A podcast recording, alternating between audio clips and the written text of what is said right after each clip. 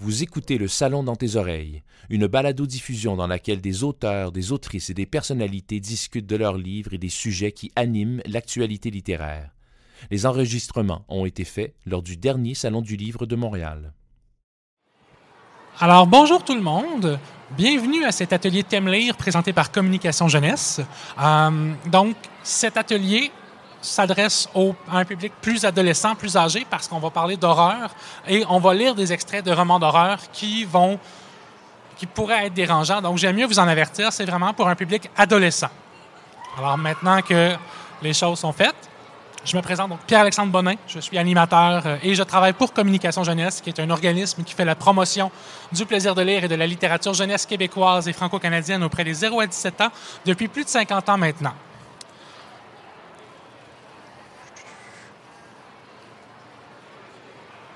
Alors, prends mes notes pour être sûr de rien oublier. Donc, l'atelier que je vais vous présenter aujourd'hui va porter sur le roman d'horreur. Est-ce que vous aimez ça, vous autres, le roman d'horreur? Les romans qui font peur, les histoires qui font peur? Vous aimez ça, vous autres? Oui? Ah, ben vous êtes à la bonne place. Parce qu'on va parler de différentes thématiques qu'on retrouve dans le roman d'horreur. Vous autres, qu'est-ce que vous aimez dans le roman d'horreur? Qu'est-ce que vous aimez le plus? Attends, tiens. OK, le suspense. OK. Les, zombies, je les entends. Oui, c'est cool, les zombies, j'aime ça, moi. OK. Um, l'horreur tout court. OK, quand c'est vraiment. Quand mais quand ça fait peur ou quand c'est dégueu? Parce que l'horreur, ça peut être l'horreur, genre, tu sais, on a peur ou l'horreur. Et là, ça tombe bien parce que j'en ai, j'ai les deux que je vais vous présenter aujourd'hui. J'ai de l'horreur qui fait peur, mais j'ai de l'horreur dégueu aussi. Fait que si vous n'avez pas mangé encore ou si vous venez de manger, je vous préviens, j'ai de l'horreur dégueu un petit peu pour vous autres. Moi, j'aime ça personnellement. Euh, j'écris moi-même du roman d'horreur aussi et je sais que c'est pas évident. Donc aujourd'hui, on va parler de trois thématiques différentes. Donc, on va avoir une ambiance de fin du monde, ce qu'on appelle aussi les dystopies. Donc, il y a un événement qui survient et tout s'arrête et là, les survivants doivent se débrouiller pour tenter de, de continuer de survivre dans une société qui est devenue hostile et euh, dans laquelle il y a plusieurs dangers qui rôdent. On va avoir aussi meurtre, esprit et possession. Donc, il y a des gens qui vont mourir, on va avoir des fantômes, et ça se peut qu'il y ait des gens qui soient peut-être possédés par des entités démoniaques qui ne seront pas exactement eux-mêmes non plus. Mais ça, on verra plus tard. Et finalement, le dernier bloc, ça c'est vraiment, je vous avertis, celui-là, c'est pour lecteur averti. Lecteur et lectrice averti, ça, ça veut dire que faut vraiment avoir le cœur bien accroché pour ce que je vais avoir à vous présenter parce que ça peut être dérangeant. Donc, vous êtes avertis maintenant. On va commencer avec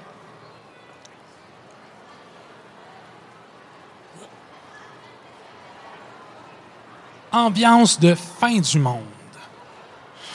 Donc, le roman que je vais vous présenter, c'est le tome 1 de la série Apocalypse la fuite de Stéphanie Gervais aux éditions Boomerang Jeunesse. Donc, dans ce roman, il y a une cinquantaine d'années, donc ça fait quand même plusieurs années, il y a une météorite qui a frappé la Terre et qui a répandu un virus extraterrestre sur la Terre. Ce virus-là a décimé 95% de la population mondiale. C'est énorme, là. Imaginez-vous, juste dans le salon du livre ici, 95 des gens qui sont présents meurent. C'est énorme. Et là, évidemment, il va y avoir des survivants. Et le problème, c'est que les survivants vont devoir affronter des êtres humains et des créatures qui ont muté, qui ont, qui ont euh, subi des mutations génétiques. Donc, ce sont devenus des monstres, des créatures très, très dangereuses qui sont affamées de chair humaine et assoiffées de sang aussi. Donc, c'est vraiment des créatures dangereuses contre lesquelles les survivants vont devoir se battre. Mais comme si ce n'était pas assez, il y a aussi une organisation mondiale qui cherche à contrôler les gens et qui a organisé des colonies où les gens peuvent se réfugier pour être en sécurité, mais on n'intègre pas les colonies à n'importe quel prix. Ça coûte quelque chose pour intégrer les colonies. Et plus on va vers une colonie où les gens peuvent vivre facilement et peuvent vivre mieux, plus ça va leur coûter cher. Et là, on va suivre un frère et une sœur. Euh, c'est Sophia et Philippe. Donc, Sophia qui a 14 ans et son petit frère Philippe qui a 6 ans. Ce sont eux qu'on va suivre dans leur périple parce qu'ils sont avec leurs parents dans une première colonie et leurs parents vont obliger Sophia et Philippe à se sauver parce que les deux enfants détiennent un secret, sans le savoir, ils détiennent un secret qui pourrait permettre de sauver ce qu'il reste de l'humanité. Donc, leurs parents vont les pousser à se sauver parce que l'organisation qui contrôle les colonies est à leur recherche pour les éliminer. Donc, on voit qu'il y a quand même plusieurs dangers. Juste dans le résumé comme ça, on voit quand même qu'il y a plusieurs dangers aussi.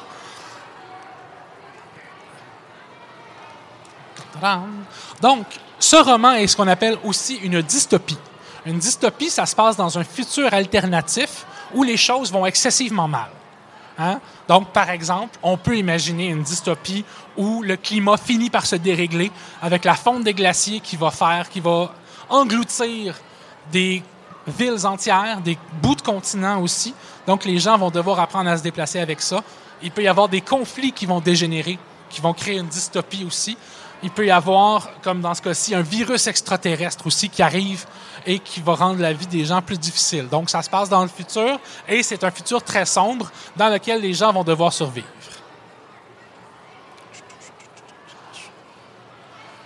On a un des thèmes principaux de ce roman-là, justement, et ce qui va créer un effet de peur aussi, c'est la séparation des adultes et des enfants.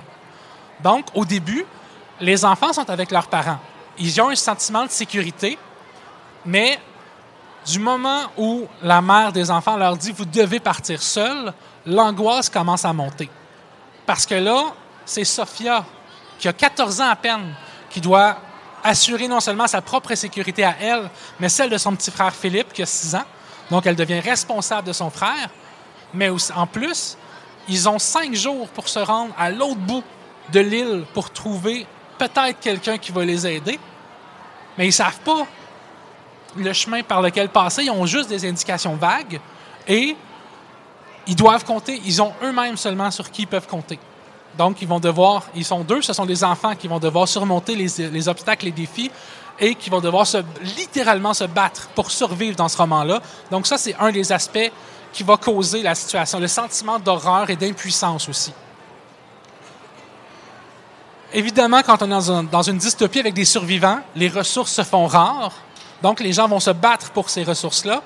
Et comme on ne sait pas, on ne connaît pas les gens qui ont survécu, on ne sait pas qu'est-ce qu'ils veulent, quelles sont leurs intentions. Donc, la confiance envers les autres est extrêmement difficile. Et ça aussi, ça peut causer un sentiment de terreur ou d'horreur aussi, parce qu'on se dit, est-ce que je peux faire confiance aux gens qui m'entourent? Cette personne-là qui a l'air gentille, qui veut venir, qui me dit, ah, viens chez nous, je vais t'aider. Attends, tu veux-tu vraiment m'aider ou tu as quelque chose de, plus euh, dangereux derrière la tête et tout?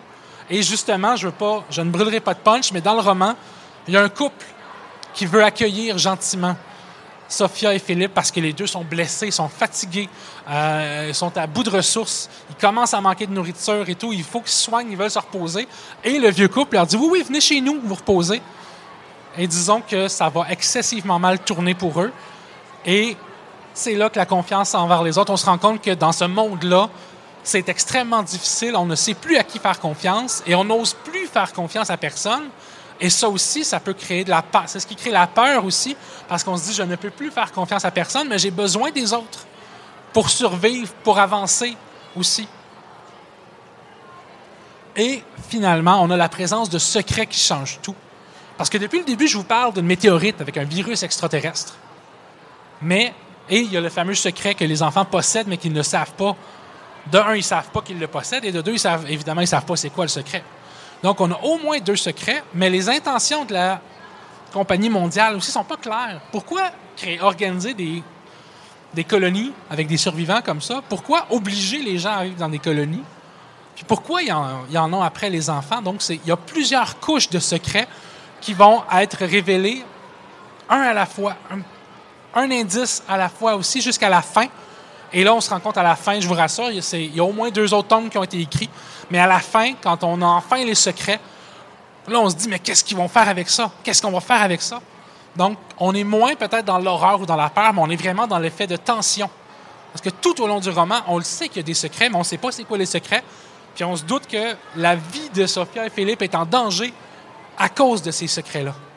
Donc ça aussi, ça crée un effet de tension. Et quand on accumule la tension, c'est là qu'on tombe dans la peur, dans l'horreur aussi, parce que l'horreur, c'est pas juste des monstres ou des tueurs en série et tout. L'horreur, ça peut être quelque chose qui nous sort de notre quotidien, de notre confort, et quelque chose sur lequel on n'a pas le contrôle aussi. Et avec toutes les thématiques qu'on vient de voir, c'est clair que, les, que et Philippe n'ont absolument pas le contrôle sur ce qui se passe. Philippe s'ennuie de ses parents avec raison. C'est un enfant de 6 ans qui ne sait pas ce qui se passe, il ne comprend pas. Sophia doit agir en adulte alors qu'elle-même est terrorisée par tout ce qui se passe.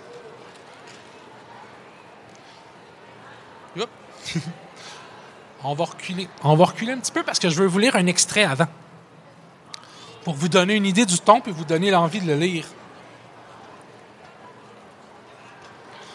Donc, c'est à la page 131. Alors, c'est le chapitre 9. Écoutez, le titre du chapitre dit tout à mon sens, l'odeur du danger. Donc déjà, on ne sait pas. Il y a un danger, puis le danger a une odeur. Donc, je vais vous lire l'extrait pour vous montrer vraiment, vous donner envie de le lire. Peut-être vous faire peur un petit peu, on ne sait pas. Alors on y va. Paralysée par l'effroi, Sophia serrait son frère dans ses bras. Il tremblait de tous ses membres. La chose qui rampait vers eux devait se trouver à dix mètres de distance tout au plus. L'adolescente devait réagir. Le sort de Philippe était entre ses mains. Elle s'accroupit au-dessus de son sac qu'elle avait laissé tomber et tâtonna dedans à la recherche de la boîte d'allumettes. Dès qu'elle la trouva, elle l'ouvrit et en sortit un bâtonnet de bois qu'elle gratta plusieurs fois de suite, sans succès. Ses mains tremblaient trop. C'est quoi ce bruit, Sophia? Et pourquoi ça sent mauvais tout à coup? demanda Philippe. Quelque chose à la respiration agonisante se rapprochait d'eux. Sophia sentit elle aussi l'odeur pestilentielle dont parlait son frère. Elle s'intensifiait de seconde en seconde. La jeune fille fit une autre tentative pour allumer l'allumette. Une flamme apparut. Elle s'empressa de mettre le feu à une nouvelle torche. À l'instant même où la lumière revint, la chose qui se traînait vers eux changea subitement de direction. Tout redevint silencieux et la puanteur se dissipa rapidement. La chose avait pris la poudre d'escampette. Sophia dirigea la torche vers les deux sections du souterrain afin d'inspecter les lieux. La perspective de croiser une créature lui glaçait le sang. Après avoir aidé son frère à enfiler son sac à dos, elle l'encouragea à se remettre en marche. On continue, mon beau filou. On va y arriver. Pour maman. OK, répondit son frère avec un filet de voix. Malgré la fatigue qui commençait à se faire sérieusement sentir, les deux enfants reprirent leur chemin en silence, Sophia constamment aux aguets. Elle avait maintenant l'impression qu'on les épiait. Hein? Donc, vous voyez comment on crée un effet de tension, la peur qui s'installe, parce que là, ils sont dans le noir, dans un tunnel, ils voient rien, ça pue. Il y a quelque chose qui respire, qui s'approche, mais c'est quoi? Ils ne savent pas. Puis en plus, quand on finit, quand Sophia finit par allumer la torche, la créature s'en va. Donc elle craint la lumière, ça c'est une bonne nouvelle. Mais ils sont pas tout seuls dans le tunnel. Et ça, c'est loin d'être une bonne nouvelle. Alors, on va passer à mon... OK. Excusez-moi, je suis pas habitué avec, euh, mon... avec les PowerPoint. Donc, on va passer au deuxième thème. Meurtre, esprit et possession avec Anna Caritas de Patrick Isabelle aux éditions Les Malins. C'est le tome 1 d'Anna Caritas, donc le sacrifice. Cette série-là, si vous ne la connaissez pas et que vous êtes amateur d'horreur, honnêtement, c'est absolument à découvrir. C'est terrifiant, purement et simplement terrifiant. Il n'y a pas d'autre mot pour la décrire. Vraiment, c'est écrit de façon de main de maître. Patrick Isabelle maîtrise les codes du roman et du film d'horreur aussi. Et chaque tome a une thématique spécifique propre à l'horreur. Vraiment, c'est à découvrir tout à fait. Donc, un des premiers thèmes qu'on découvre dans Anna Caritas, c'est la sorcellerie, à travers le personnage de Marianne Roberts qu'on soupçonne, ou du moins on l'accuse d'être une sorcière. Parce que dans le petit village de Saint-Hector, où se trouve le, collège d'Anna Caritas, qui donne le nom à la série, il y a eu deux ans plus tôt, les parents de Marianne Roberts sont morts dans, des circonstances étranges et on accuse Marianne d'avoir assassiné ses parents.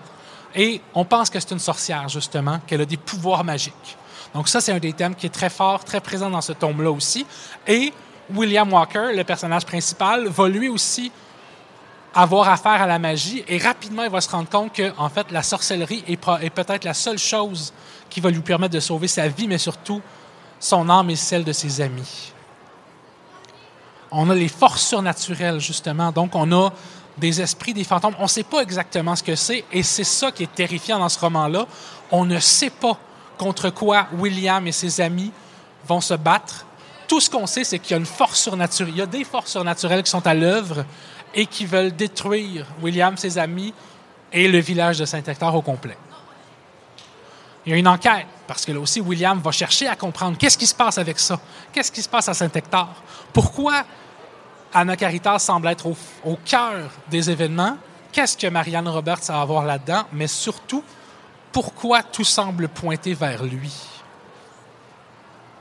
Et finalement, des morts inexpliquées. Ça, c'est mon bout préféré, personnellement. Il y a des gens qui vont mourir de façon horrible et de façon tout à fait inexpliquée aussi. On ne comprend pas comment ces gens-là sont morts, qu'est-ce qui les a tués et tout. On est vraiment dans l'optique des forces surnaturelles. Donc, c'est la force, la grande force de ce roman-là, à mon avis.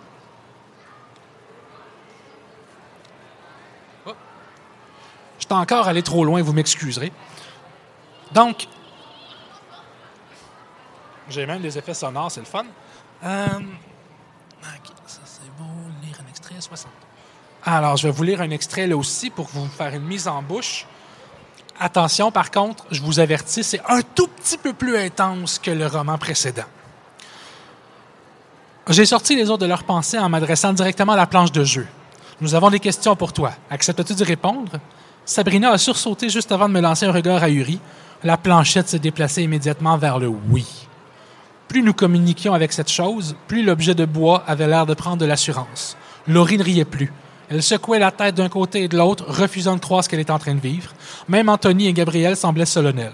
Sarah, quant à elle, serrait désormais ma main si intensément que je commençais à perdre la sensation dans mon bras. S'il ne veut pas nous dire son nom, on ne devrait pas lui faire confiance, a craché Maddox, presque dégoûté.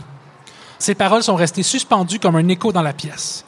Laurie a acquiescé d'un mouvement de tête discret en, direction de Sabrina qui, elle, gardait les yeux rivés sur la planche de Ouija. Sans prêter la moindre attention aux commentaires de Maddox, elle s'est penchée un peu plus vers le jeu et a demandé Connais-tu Marianne Roberts L'effet a été instantané, violent. La goutte de bois a glissé frénétiquement d'un côté et de l'autre de la planche à un, tel point, à un point tel que Sab et Maddox ont eu du mal à la suivre. Elle se déplaçait en émettant un grincement strident sur le bois, comme si les deux qui la contrôlaient y exerçaient une pression énorme. Puis, sans crier gare, elle s'est mise à faire des allers-retours sur le non. Non, non, non, non, non, non, non, non, non, non, non, non, non. J'ai vu les flammes des bougies s'allonger, tripler de taille, sans en croire mes yeux. Et j'hallucine, c'est sûr que j'hallucine. Le salon a été envahi par une lueur orangée qui nous enveloppait de toutes parts. Plus les flammes frétillaient, plus la pièce semblait s'obscurcir. J'ai eu l'impression de sentir un courant d'air dans mon dos, mais c'était impossible. Toutes les fenêtres étaient fermées. Donc on voit ici qu'une simple description de partie de Ouija peut nous donner des frissons dans le dos, peut s'avérer proprement terrifiante. Donc je ne vous en dis pas plus, mais je vous invite fortement à découvrir la série Anna Caritas de Patrick Isabelle aux éditions Les Malins.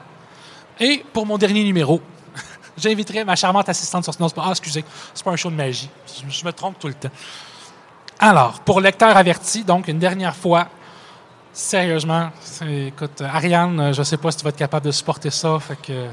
OK. Je sais que t'aimes pas, mais je sais que t'aimes pas les romans d'horreur, toi.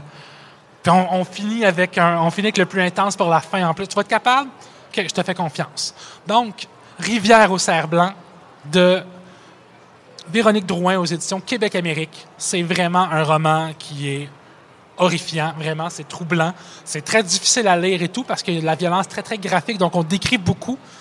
Donc, on y va. L'un des thèmes principaux de ce roman-là, c'est la survie en forêt. Parce que le personnage d'Estelle, le personnage principal, va devoir apprendre à survivre en forêt avec son copain au début, et après ça, elle va se retrouver seule. Donc, elle n'a pas les qualifications pour survivre seule en forêt, mais elle va devoir se débrouiller. Elle n'a pas le choix. Et cette espèce d'absence de choix va être une des raisons qui rend ce roman-là aussi terrifiant, parce qu'elle ne peut compter que sur elle-même et peut-être sur un allié ou deux qu'elle va croiser en chemin.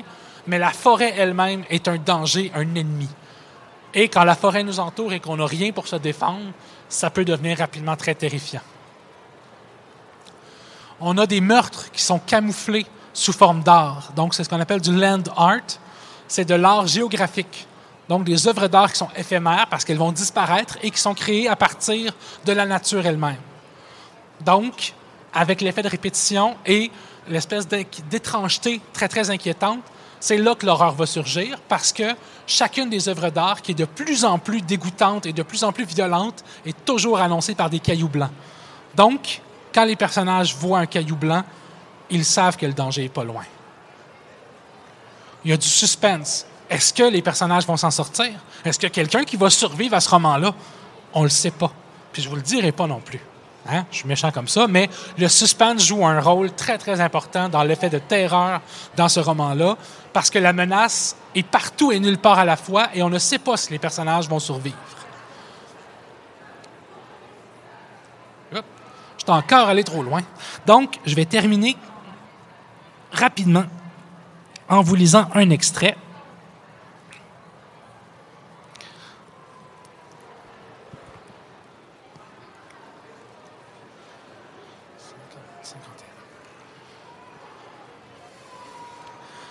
Elle revint sur ses pas afin de sortir de l'œuvre clôturée, puis reprit le chemin du bivouac.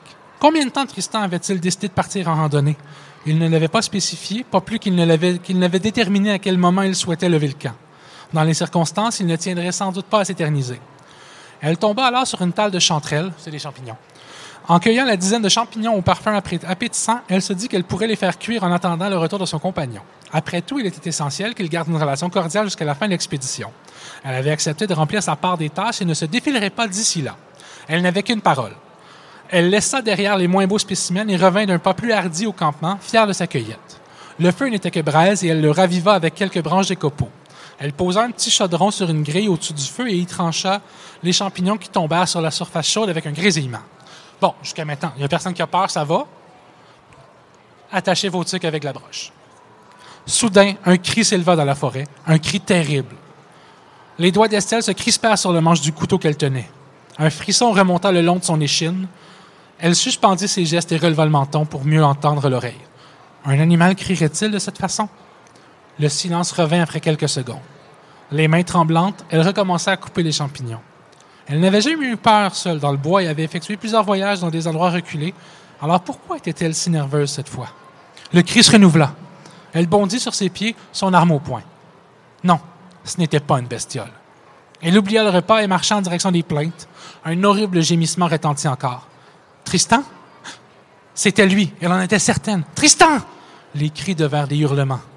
Épouvantée, elle se mit à courir dans leur direction. Puis, l'intonation changea.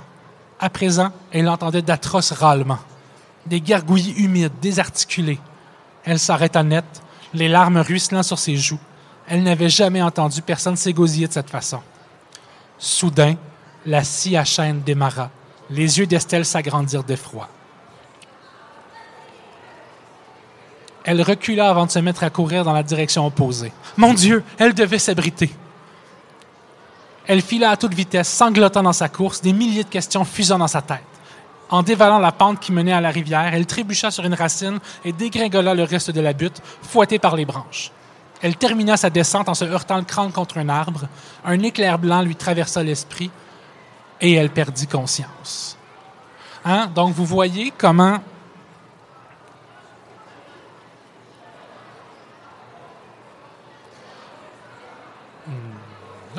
OK. Donc, vous voyez comment les thèmes qu'on a abordés au début, la survie en forêt, les meurtres sous couvert, de l'art. Donc, je n'ai pas été dans la description de ce meurtre-là parce que je me rends compte que le public n'est pas tout à fait adapté.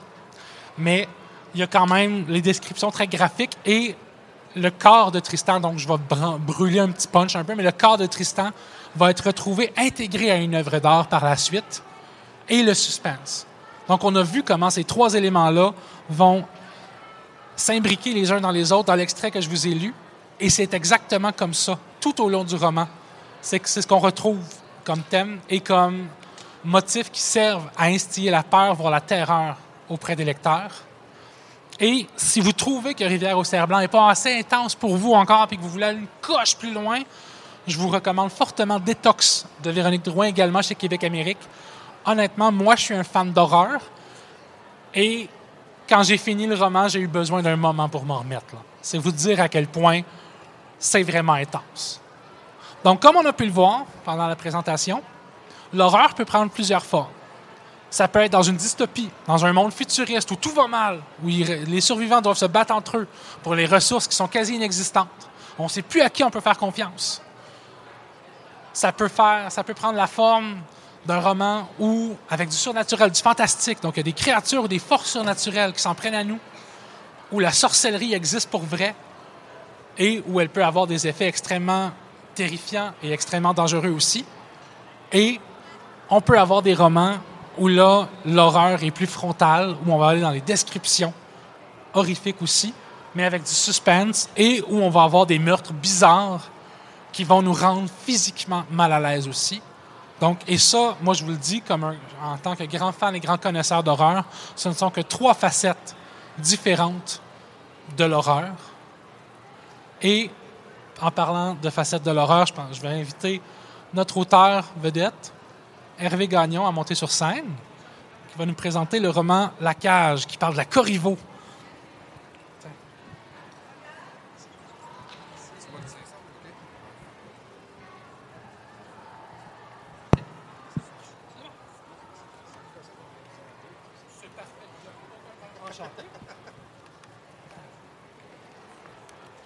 Excuse, je vais m'installer. On s'assoit, on va être mieux. Ah, tiens.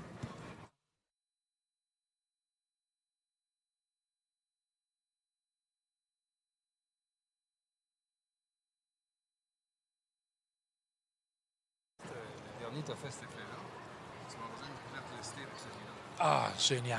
Alors, Monsieur Gagnon, bonjour. Euh, Bonjour. Bonjour. Vous êtes auteur jeunesse, entre autres. Auteur tout court. De temps en temps, je commets un jeunesse, de temps en temps, je commets autre chose. Ça dépend. Mais c'est vrai, vous faites du policier adulte aussi, si je me trompe. Ah, je fais, bon, polar, thriller. Ah, on ça, sait pas trop comment ça s'appelle, ce que je fais, mais je le fais. C'est correct. On est content de vous avoir aujourd'hui. Donc, votre roman La Cage, de ce que j'en ai compris, ça parle de la Corriveau. Ça prend prétexte de la Corriveau. C'est-à-dire que, bon, je suis. J'ai beau, j'ai beau avoir écrit presque une cinquantaine de romans maintenant, là. Tu sais, j'ai- la mort d'une petite forêt sur la conscience, là. Mais, mais il On reste va replanter des arbres, ça va être. Mais on peut pas sortir l'historien du romancier. tu sais. Et euh, ça, c'est un truc que je savais depuis longtemps. C'est-à-dire que, bon, ceux qui connaissent pas la Corriveau, Oui, c'est ça. Parlez-nous de, c'est une meurtrière qui a été condamnée pour le meurtre de son mari en avril 1763, qui a été pendue et dont on a exposé le, le corps dans une cage en fer pendant cinq semaines à une intersection de le- sur la pointe Lévis. Alors, pour vous dire, quand on l'a sorti de la cage, elle était, était- était- était pas de la, de la première fraîcheur. Mais ça, est-ce que c'est un châtiment qui était commun à l'époque? C'était un châtiment commun en Angleterre et puis on était dans, sous le régime militaire. Alors les Anglais qui ont fait le procès ont fait comme on faisait en Angleterre, tout simplement. Et euh, on l'a enterré, bon, et puis on est, la, la Corriveau est devenue une légende qui a tué dix maris, là, et qui était une sorcière puis qui voulait aller au sabbat sur l'île d'Orléans. Mais en 1851, on a retrouvé la cage dans le cimetière de la Pointe-Lévis. Et euh, il y a un promoteur qui l'a acheté et qui s'est mis à la promener de ville en ville pour que les gens puissent la voir. En échange de quelques sous, on pouvait entrer dans la boutique puis voir la cage qui était suspendue euh, dans la boutique. Il y avait juste la cage. Il y avait juste la cage. Il y avait pas, Madame Corriveau n'était plus là depuis longtemps. Bon, au moins, vous Mais la cage y était encore. Et euh, j'ai pris ça comme prétexte pour me faire un beau roman. Est-ce que c'est un roman d'horreur? C'est un roman d'horreur, oui. Mais c'est-tu de l'horreur psychologique? C'est-tu de la terreur? On ne sait pas si on est dans la possession ou dans la maladie mentale jusqu'à la fin. Ah, ça, c'est le fun. Et mon, mon gros fun, L'animation, ben oui, mais mon gros fun, c'est que j'ai transgressé toutes les règles du, mon- du bon goût dans ce roman-là. J'ai euh, j'ai euh, j'ai j'ai tué des animaux. OK. Ça, les gens aiment pas ça. Non, c'est vrai. Quand tu trouves un, un- un- un- un petit chien maltraité, mort, là, bon, ça fait mal au cœur. J'en ai, j'ai fait ça.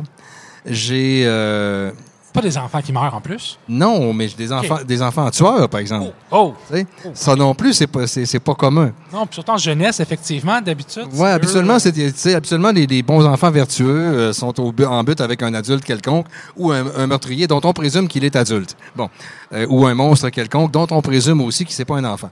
Mais dans ce cas-ci, vraiment, c'est, euh, tu sais, dans le fond, j'ai fait quelque chose de bien simple, c'est que je me suis dit si s'il y avait encore quelque chose de malveillant, de malfaisant, d'attaché à l'objet, ça affecterait qui? Et là, bon, j'invente une espèce d'épidémie de meurtre de mari par leurs femmes qui ont tout en commun d'avoir été voir la cage. Ce qui me permet de parler de la notion d'hystérie à cette époque-là. Bon, une femme dépressive était une femme hystérique. Bon. Et, euh, et là, ben, on commence à faire des liens entre la cage. Mais quel lien veux-tu faire? Il y a personne qui va croire qu'il y a un mauvais sort qui est jeté sur la cage, tu sais. Puis moi, mes deux personnages principaux sont deux ados. Un frère, euh, une sœur aînée, puis un frère cadet qui est un petit peu lent. Puis les deux travaillent en usine parce qu'à cette époque-là, en 1851, quand tu es orphelin, tu travailles en usine. Et euh, autour d'eux commencent à se produire des meurtres.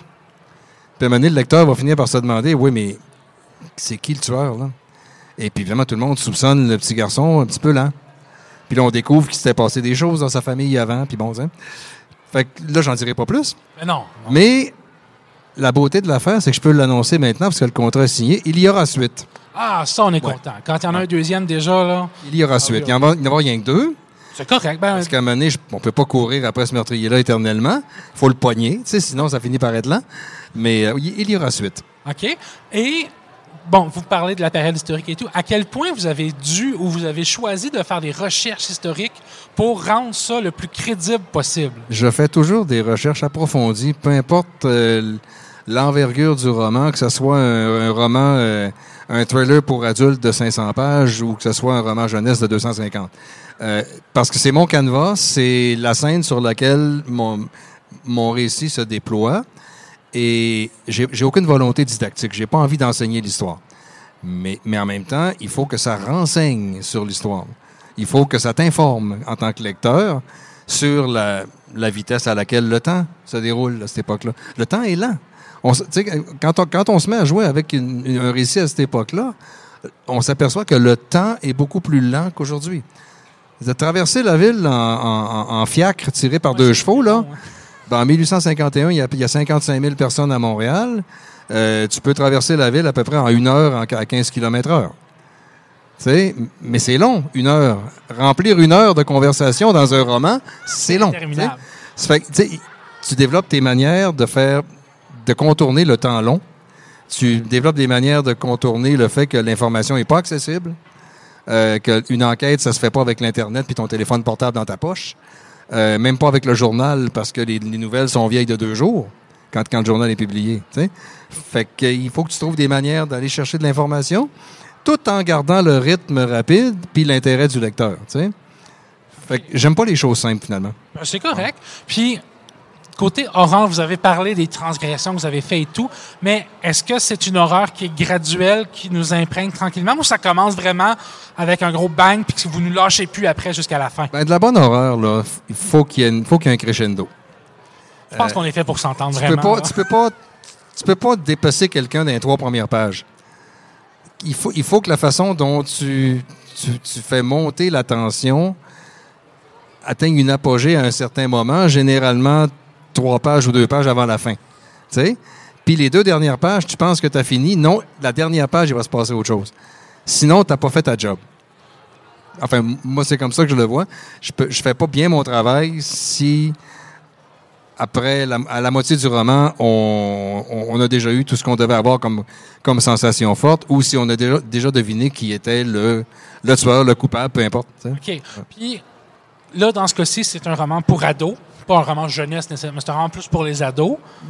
Moi, Mais- quand j'écris, quand je fais ce que j'appelle du jeunesse, moi, c'est, c'est de l'ado jeune adulte. Dans ma tête, j'écris pour 15 ans et plus. C'est parfait, Ouais. mais est-ce que vous avez eu ou est-ce que vous avez pensé ou est-ce que vous êtes, votre éditeur vous a demandé de vous censurer au niveau de l'horreur parce que l'horreur est un genre Ah, en il, jeunesse. il- il me connaît mieux que ça. Ah, ben tant mieux. Il sait très bien, il sait très bien que j'aurais dit non. Euh, non, non, mais écoute, c'est, c'est, j'ai, toujours pris pour acquis que mes lecteurs ados, un, n'étaient pas des cons, et que deux, peu importe ce que je leur proposais, ils avaient vu pire ailleurs. Euh, alors, la question, c'est comment tu le présentes? Comment tu fais pour mettre quelque chose d'épouvantable devant les yeux d'un jeune de 14 ans, 15 ans, sans que ses parents portent plainte à l'école, tu sais, mettons.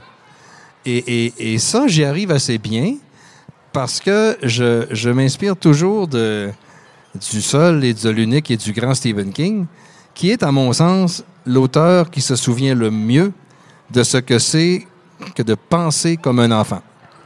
Euh, Il n'y a pas d'auteur, à ma connaissance, qui mettent mieux l'enfance en vedette que Stephen King.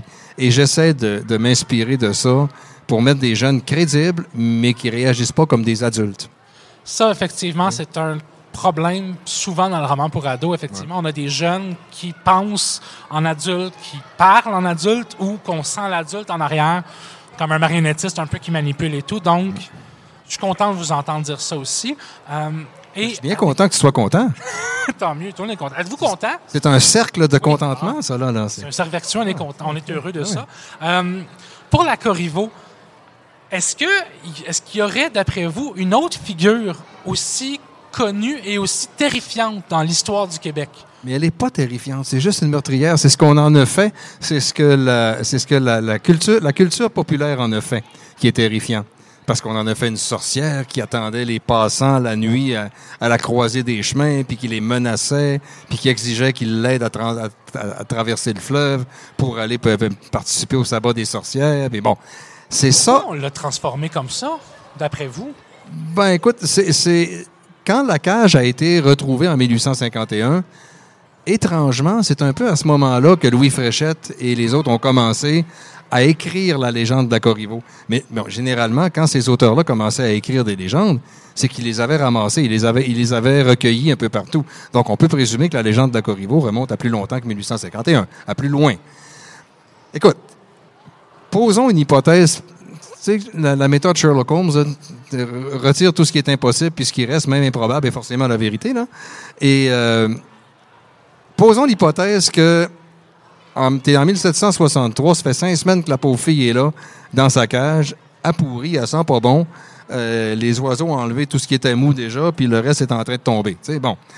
Et imagine, par exemple, la, la mère de 10 enfants pas, qui vit pas loin de là et qui se fâche contre les enfants, puis dit Toi, si t'es pas fin, m'a t'envoyer voir la Corriveau. Tu sais? Et, là, les passagers. on, on peut très bien Ouais. imaginer des situations où la Corriveau est présentée comme une menace. Et, et de là à passer dans la conscience collective, le, le pas est tout petit après.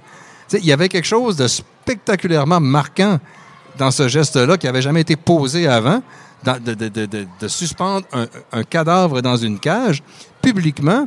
Et contrairement à ce qu'ils faisaient en, en Angleterre, on ne l'avait pas enveloppé. Habituellement, en Angleterre, on était comme enveloppé dans des, dans, des, je sais pas, des, sacs de tissu, là, tu sais. Puis euh, en- encerclé avec des cordes, fait qu'on on la voyait pas. Elle, on la voyait, là. On la voyait pourrir, tu sais. Euh, quelque part, ça, je pense que ça a certainement marqué l'imaginaire. Puis bon, écoute, à partir de là, il faudrait demander, euh, faudrait demander aux historiens du patrimoine oral de nous expliquer comment, comment les- la transition se fait vers la légende, parce que c'est pas le seul cas. Je veux dire, euh, tu sais, les légendes partent toutes de quelque chose de pas compliqué. La chasse-galerie, ça part de la vie d'un chantier de bois. C'est juste ça. tu sais.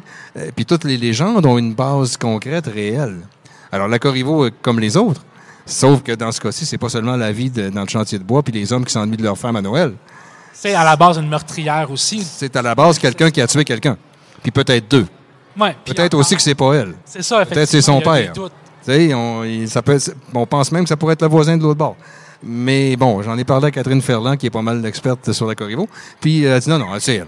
Fait que, euh, Parfait. Puis le tome, dans le fond, le tome 2 va être la suite. Donc, on court après le meurtrier encore. On essaie de trouver de ben là, on, on sait c'est qui. Ah, OK. Mais là, là je, vais, le- je vais le reprendre un peu plus tard. OK. Ouais. Je vais le reprendre un peu plus tard. Je, vais- je pense que je vais reprendre ça une vingtaine d'années plus tard. Puis là, on va courir après un adulte. OK. Là, ça va être le fun. Les enjeux vont être différents. Ben là, c'est que là, on va courir, on va courir après lui ou après elle, je ne le dirai pas. Et euh, ben, on sait ça, on, va- il va y avoir une suite de cadavres là, quelque part. C'est Puis il va y avoir encore ce lien avec la Corriveau, la cage, la malédiction et tout aussi. plus nécessairement. Ah, non, non, parce que le lien, il est fait maintenant. Ah là, ouais, c'est vrai. Le, le lien a déclenché quelque chose. Bon, ben, parfait, ça. Ouais. Est-ce qu'il nous reste du temps encore ou non? On est pas mal, je sais pas. On est à quelle heure? 2h09. Bon, C'est bon. Merci beaucoup de votre générosité. Ça me fait grand ça plaisir. ça a été un plaisir partagé aussi. Bon. Euh, et j'ai sincèrement hâte de plonger dans votre roman et d'avoir à dormir les lumières ouvertes. Moi, c'est. euh, Bon, ben, je- écoute, je si, ne demande que ça. si tu dors avec les lumières ouvertes, tu me le dis, ça me ferait plaisir de le savoir. Parfait. On l'ajoutera dans le tome 2 avec mon nom comme citation. Merci beaucoup. Fait plaisir.